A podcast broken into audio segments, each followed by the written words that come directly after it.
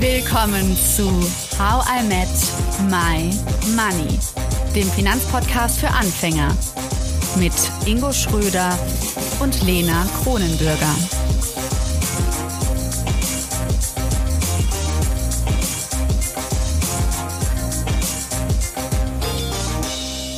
Nun folgt Teil 2 mit Saidi von Finanztipp.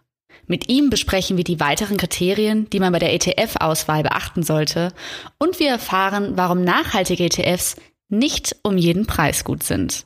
Viel Spaß! Wenn wir jetzt auf weitere Kriterien kommen, worauf muss ich noch achten, wenn ich einen ETF auswähle? Also zum, zum einen sollte es unserer Meinung nach ein ETF sein, den es schon etwas länger gibt, weil es gibt es versuchen immer wahnsinnig viele Leute auf diesen ETF-Markt zu drängen und dann wird ein ETF aufgemacht, der setzt sich da nicht durch und muss dann innerhalb von kürzerer Zeit wieder zu, dicht gemacht werden. Das ist jetzt kein, damit mache ich jetzt keinen riesigen Verlust oder sowas in Richtung, aber es ist ein bisschen anstrengend sozusagen. Also es sollte schon ein ETF sein. Bei uns bei Finanztipp sagen wir ganz klar, einer, der schon seit fünf Jahren auf dem Markt ist, wobei ich jetzt sagen würde, drei, der drei Jahre auf dem Markt ist, ist auch okay. Und er sollte halt auch etwas, etwas größer sein. Also mindestens 100 Millionen Euro sollten da schon äh, drin sein. Bei den meisten großen Standard-ETFs ist es viel mehr. Ja, da sind Milliarden drin. Alles kein Problem. Mhm. Ja, Ingo, würdest du dem zustimmen oder bist du, also ich finde es immer spannend, wenn man jetzt zwei Experten hier im Podcast hat, muss ich es ausnutzen. Wir dürfen kontrovers ja, diskutieren. Ja, also ich glaube, es, ähm, es ist immer die Frage, gebe ich Pauschaltipps, so wie Finanztipp das macht und ähm, dann finde ich es dann finde ich es gut, wenn man so sagt, ich glaube, diese Aufweichung, wie Sadie sagt, so drei Jahre, ich sage auch ganz ehrlich, wenn es ein renommierter Anbieter ist und äh, es ein Index ist, den es schon seit Ewigkeiten gibt, also zum Beispiel MSCI World, ähm, dann kann man den auch seit einem Jahr nehmen. Ich finde so ein passendes Beispiel, der kam vor zwei Jahren raus, da gibt's von Amundi ein MSCI World Nachhaltigkeits-ETF SRE, der war relativ frisch draußen, der hatte erst 30 Millionen, aber er war in Euro, also auch noch so ein Thema, wo man drüber nachdenken kann, welche Währung nehme ich. Er war physisch voll replizierend, er war, ähm, er war super günstig und und und. Also sprach eigentlich neben allen anderen Kriterien nichts dagegen. Und ich glaube, das ist immer, wenn man, und das ist ja auch gut, dass man so pauschale Tipps rausgibt, um halt Anleger zu schützen und nicht in so Fallen zu rennen, wie von irgendwelchen äh, kleinen Boutiquen, die neue ETFs rausbringen und dann äh, viel zu teuer sind und äh, dort wirklich mehr Schaden und Aufwand anrichtet, als wenn man sich einfach auf diese Tipps verlassen würde. Ich glaube, wenn man dann ein bisschen mehr unter die Haube schaut, dann, wenn alle anderen Parameter passen, wie zum Beispiel gerade äh, beschrieben, physisch, thesaurierend, er ist günstig von den Kosten her, ähm, dann kann man, glaube ich, auch mal, wenn es ein renommierter Anbieter ist, wie iShares, Amundi, Luxos, UBS, X-Trackers, ähm, könnte man sicherlich auch mal äh, darüber hinwegsehen. Aber das ist dann schon ein bisschen mhm. spezieller, da sollte man sich besser mit auskennen. Und so, okay. denke ich, sind beide Empfehlungen berechtigt, zumindest von meiner Seite aus. Und äh, ja. Ja, ist doch gut zu wissen. Genau, also das Wichtigste ist sowieso der Index, das ist ganz klar, das ist das Entscheidende. Und wenn ich dann einen vernünftigen ETF, wie Ingo schon gesagt hat, von einer vernünftigen Marke da drauf habe, dann macht's am Ende auch nicht so den großen Unterschied. Wir haben auf unserer Seite finanztipp.de natürlich konkrete Empfehlungen, um es den Leuten eben einfach zu machen, weil viele, ja. wie du jetzt wahrscheinlich, Lena, sagst, oh, wer ist denn eigentlich bekannt und wo schaue ich das alles nach und so weiter. Da versuchen wir es den Leuten einfach zu machen. Aber ja. wer sich da selber auf diversen Seiten im Internet schlau machen möchte, der darf das, darf das gerne mhm. machen. Am Ende behaupte ich, wenn er dann irgendwie naja, Wochen an in Recherche da reingesteckt hat, ob er dann wirklich ein, am langfristig ein besseres, aber oder, oder schlechteres Ergebnis erzielt als so Standardempfehlungen. Bezweifle ich, ja. äh, bezweifle ich. Ja. Und ich glaube, den ein Punkt, der auch noch wichtig ist, den hatte ich ja gerade erwähnt, vielleicht auch für dich ähm, zur Erklärung. Ähm, es gibt halt auch einfach ETFs, die unterschiedlich viel kosten. Mhm. Ja, und äh, das ist so, wie wenn du vor dem Marmeladenregal stehst, da ist nur Erdbeermarmelade drin, du sagst, ich will nachhaltige Erdbeermarmelade haben, stehst davor, hast jetzt schon andere Kriterien mit aufgenommen und berücksichtigst die, die wir gerade besprochen haben. Und dann kann man sich tatsächlich, wenn man das alles für sich verstanden hat und analysiert hat, auch sagen, okay, wenn alles gleich ist, bis auf die Kosten, naja, dann nehme ich halt den günstigsten, weil wenn ich lange anlege, dann machen auch schon 0,1 Prozent über die Jahre beim gewissen Betrag auch schon ein paar Euro aus, was dann nachher das andere, ein oder andere Schokoladen- und Vanilleeis für dich ist, Lena. Kleiner Wink, Saidi, wir sind Eisfans hier. Ich merke ich merk schon. Wobei mein Kommentar dazu ist, also absolut richtig, wenn du am Ende 0,1 Prozent pro Jahr mehr hast, dann wirkt sich das aus. Bloß sind halt diese Kostenangaben nicht wirklich verlässlich. Ja. Zum einen sind da nicht alle Kosten drin, das muss man ganz so sagen. Es gibt auch bei, auch bei ETFs leider kleinere, aber intransparente Kosten. Insofern, wenn der eine Fonds, der eine ETF jetzt 0,2 kostet und der andere 0,25 oder irgendwas in der Richtung, ob der dann wirklich besser läuft. Und dann haben die natürlich noch diverse Mittel, so ein bisschen an der Rendite zu kitzeln. Ich sage jetzt mal Stichwort Aktienleihe und sowas in der Richtung. Aber am Ende behaupte ich, das ist auch schon wieder Glaskugelgeschichte. Ob jetzt wirklich der eine besser läuft als der andere, wirst du lang, erst ein bisschen nur im Nachhinein schlauer entscheiden. Mhm. Keep it simple, ja, großer ja. Name, auch vor allen Dingen, das ist halt das Wichtige auf einen großen Index. Das ist, ähm, das, da machst du nichts falsch. Ja, und dazu noch eine Frage. Also genau, das haben wir schon gelernt in Folge 20 und 21. Also ein ETF ähm, repliziert einen Index oder kopiert, wie ich das so schön in meiner ja. Sprache sage. Ähm, es gibt aber immer mehrere ETFs ne, auf einen Index. Und deswegen ist es so wichtig, dass wir jetzt gerade die Kriterien besprochen haben, oder? Damit man einfach weiß, okay, es gibt verschiedene ähm, ETFs, welchen wähle ich jetzt aus und dann schaue ich, okay, der zum Beispiel ist Tirausi oh Gott, ich wollte es einfach nochmal sagen, aber es klappt nicht. Thesaurierend. Und dann nehme ich den. Genau. Okay. Gut. Ähm, Gibt es da irgendwie eine, für mich jetzt so eine Liste einfach? Also ich frage mich halt jetzt, wie gehe ich konkret vor? Hast du da irgendwie so eine Webseite? Wahrscheinlich jetzt der Finanztipp Klar, hier. Ist, das ist halt das, was, das ist, Website, die wir das ist halt das, was, was wir machen, weil wir glauben tatsächlich, dass viele Leute sich da es ist wahnsinnig viel Zeit kostet, sozusagen jetzt irgendwie ETFs miteinander zu vergleichen. Ich tue mich natürlich leicht und sage hier, nimm irgendeinen auf den MSCI World, fertig, solange der Name jetzt nicht völlig obskur ist, sondern irgendwie eine größere Bank dahinter steht oder sowas in der Richtung oder ein größerer Anbieter dahinter steht, dann machst du nichts falsch. Aber wir machen es bei finanztipp.de den Leuten halt einfach und nennen ihnen halt drei, vier konkrete, die du nennen kannst und dann kopierst du dir die ISIN, also die Kennnummer des ETFs äh, da, da raus und nimmst den her, fertig. Ja, das, das, da, die Arbeit nehmen wir den Leuten halt ab, weil das ist tatsächlich ein bisschen schwierig. Aber wer es jetzt unseren Empfehlungen, wer unsere Empfehlungen nicht nachschauen möchte, dem sei gesagt, halte ich nicht wahnsinnig lange damit auf. Ja, die bekannten, bekannten Namen, die rüber rumgeistern, die findest du auch wo, woanders. Mhm. Aber ja, am schnellsten ja. gehst du kurz bei uns auf die, auf die Webseite und kopierst dir die easy. Ja, fertig. ich sag mal, du schickst mir einen Link und dann können wir dies, das genau. in die Show Notes machen. So äh, ich würde sagen, wir sind eine wissbegierige Community. Da geht es hier nicht so mit schnell, schnell. Wir müssen da alles verstehen erstmal. Ich weiß nicht, ob, ja. wenn, wenn, eure Community wissbegierig ist, ob wir das Thema Nachhaltigkeit an der Stelle nochmal ganz kurz anreißen sollen, weil das ist ja, glaube ich, auch ein Thema, was ja, vor allen Dingen. Das hatten wir letztes Mal mit Ingo mhm. schon, aber sehr, sehr gerne, mhm. weil das auch immer wieder gefragt wird. Genau, ich, ich will auch gar nicht so wahnsinnig lang drauf eingehen. Ich will eigentlich nur einen Punkt immer wieder ähm, betonen ich bin der Letzte, der sagt, dass Nachhaltigkeit nicht wichtig ist. Im Gegenteil, ist wichtig. Und wer das möchte, der kann auch gut mit ETFs auf in nachhaltige äh, Indizes anlegen. SRI, der Name ist hier schon, äh, schon gefallen. Wichtig ist halt auch da, dass es der richtige Index ist und damit auch der richtige ETF. Warum? Weil Nachhaltigkeit ist nur ein eine Seite der Medaille. Die andere Seite ist halt dieses Thema Streuung oder Diversifikation. Es gibt halt Nachhaltigkeit ist nicht eindeutig. Ne? Das, das, das ist immer so, so einem moralischen Thema drin, so, ja, Nachhaltigkeit ist doch ganz klar, das ist nachhaltig und das ist nicht nachhaltig. Mhm. Nee, äh, da gibt's hunderte von Definitionen äh, dazu. Und genauso gibt es natürlich Kriterien. auch, ja. genauso gibt's auch total viele verschiedene nachhaltige ETFs.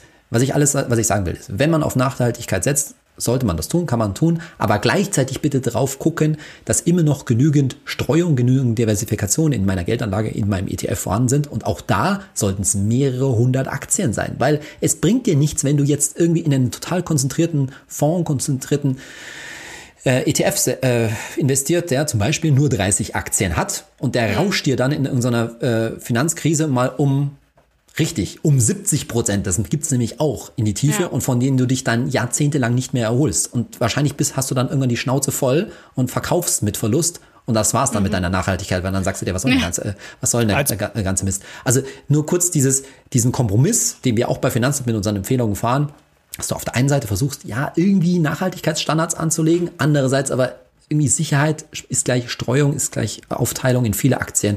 Das muss man definitiv auch berücksichtigen.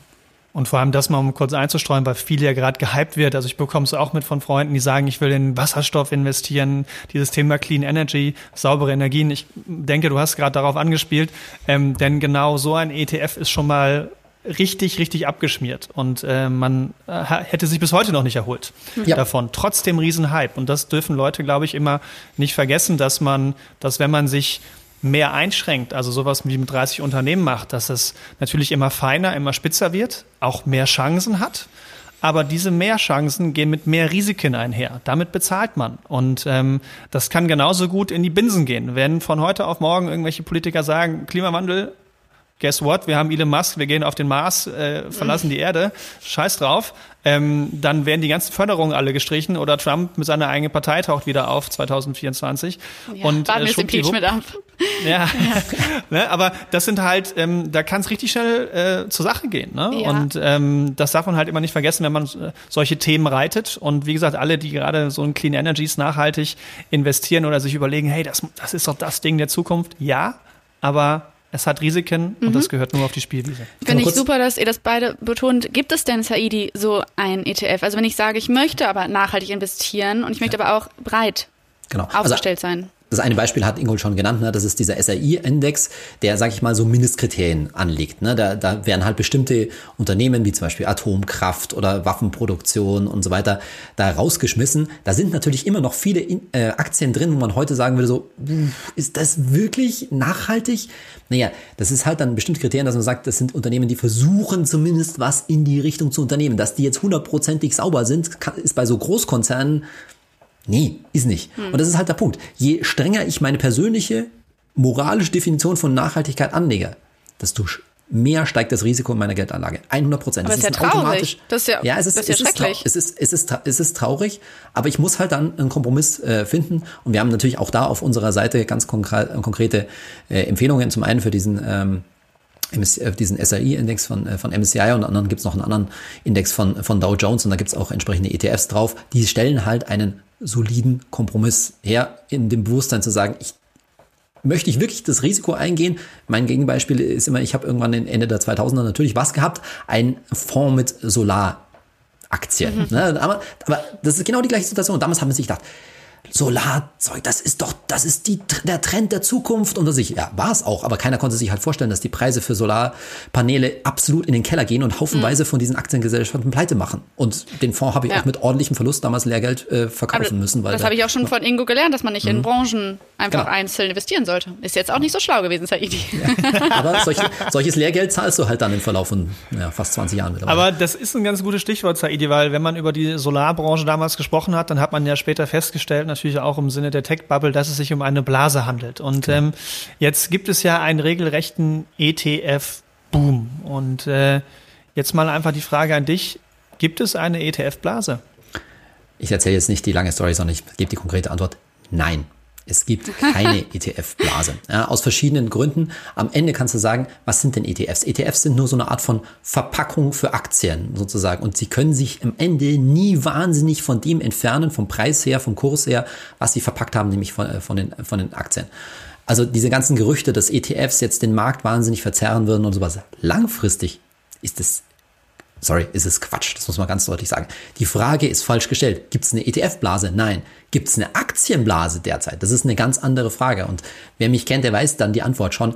Weiß ich nicht, muss man hart zu, hart zu sagen. Ja, es, da bin ich wieder bei dem Punkt. Es ist nahezu unmöglich und da gibt es auch massenweise äh, wissenschaftliche Studien dazu, den Markt wirklich kurz- oder mittelfristig, wie ich es schon gesagt habe, vorher vorzusagen, sind ob die Kurse jetzt zu hoch sind oder zu niedrig, ob es jetzt demnächst nach unten geht oder vor allen Dingen die Frage, wann kommt der nächste Aktiencrash, kann ja keiner zuverlässig vorhersagen, so wie keiner jetzt auch den Corona-Crash vor, vorher, äh, vorhersagen, äh, vorhersagen könnte.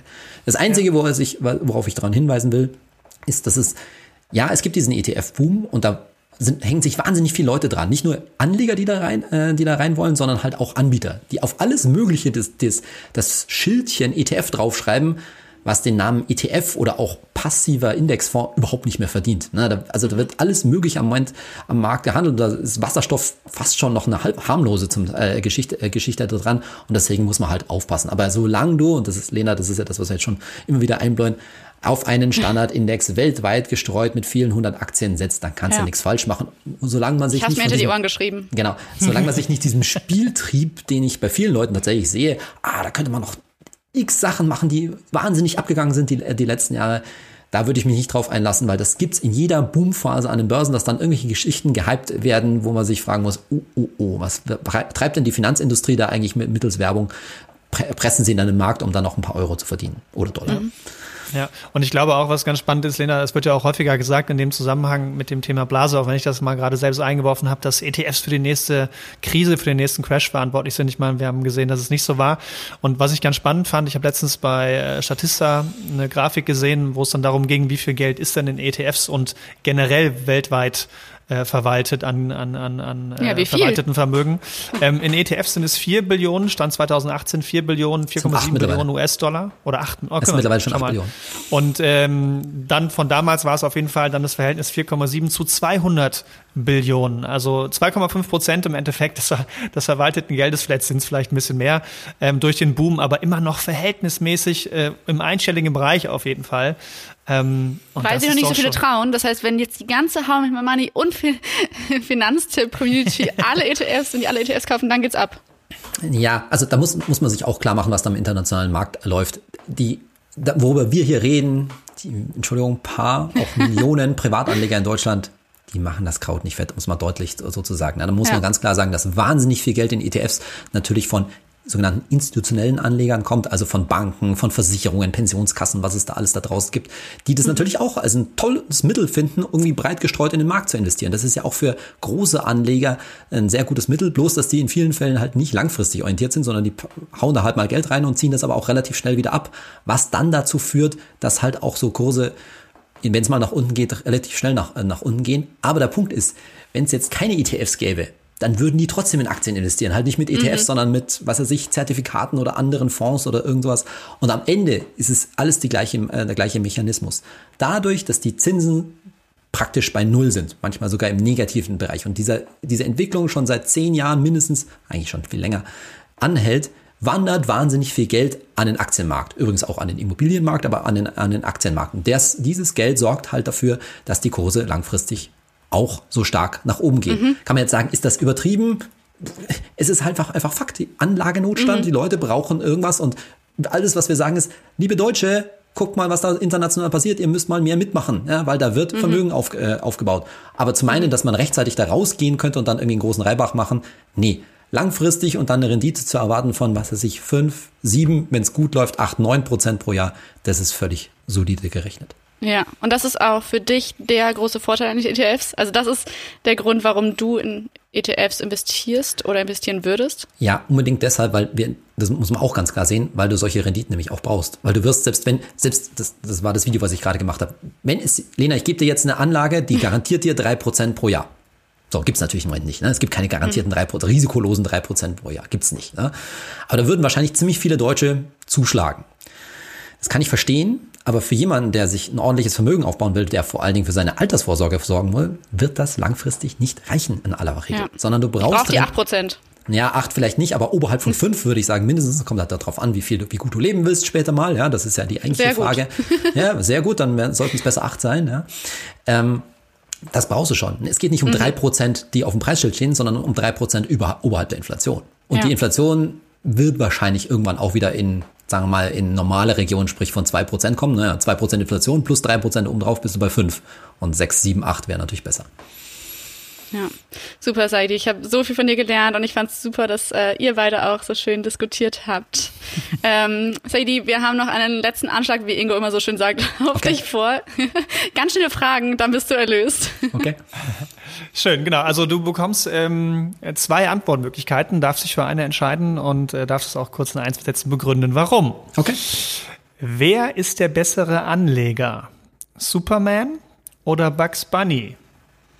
Äh, Superman, der fliegt länger geradeaus, Bugs Bunny schlägt zu viele Haken. ähm, wärst du lieber reich oder lieber beliebt? Lieber beliebt. Mhm. Mit wem würdest du lieber essen gehen? John Bogle oder Warren Buffett? Warren Buffett, der hat definitiv interessantere Geschichten äh, zu erzählen, auch wenn ich nach, mehr nach John Bogle anlege selbst. ich wollte gerade sagen, der Value Investor, ja, aber die Geschichten sind bestimmt spannend. YouTube oder Podcast oder alternativ Clubhouse, wo wir dich noch mit reinziehen wollen? Ja, ich komme von YouTube, da muss ich natürlich YouTube sagen. Und das ist auch definitiv das Medium, wo du halt einfach mehr machen kannst, dadurch, dass du halt ein Video hast. Schön. Im nächsten Jahr bist du wieder im Kino nach Corona. Popcorn, süß oder salzig? Salzig, nur salzig. Ich hasse süßes Popcorn. Echt? Ja, ich, ich- bin jeden mir aber auch so. Ich, ich kann auch in kein, also das kennen schon alle Leute sozusagen, wenn, wenn wir ins Kino gegangen sind, sozusagen, gibt's da salziges Popcorn? Ah, dieser ich brauche wieder salziges Popcorn.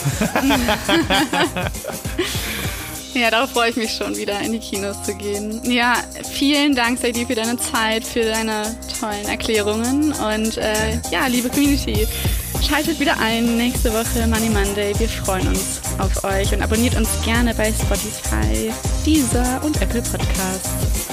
Und schaut natürlich auch gerne bei Finanztipp vorbei. Ja, und live bei uns in den Show Notes. Sehr gerne.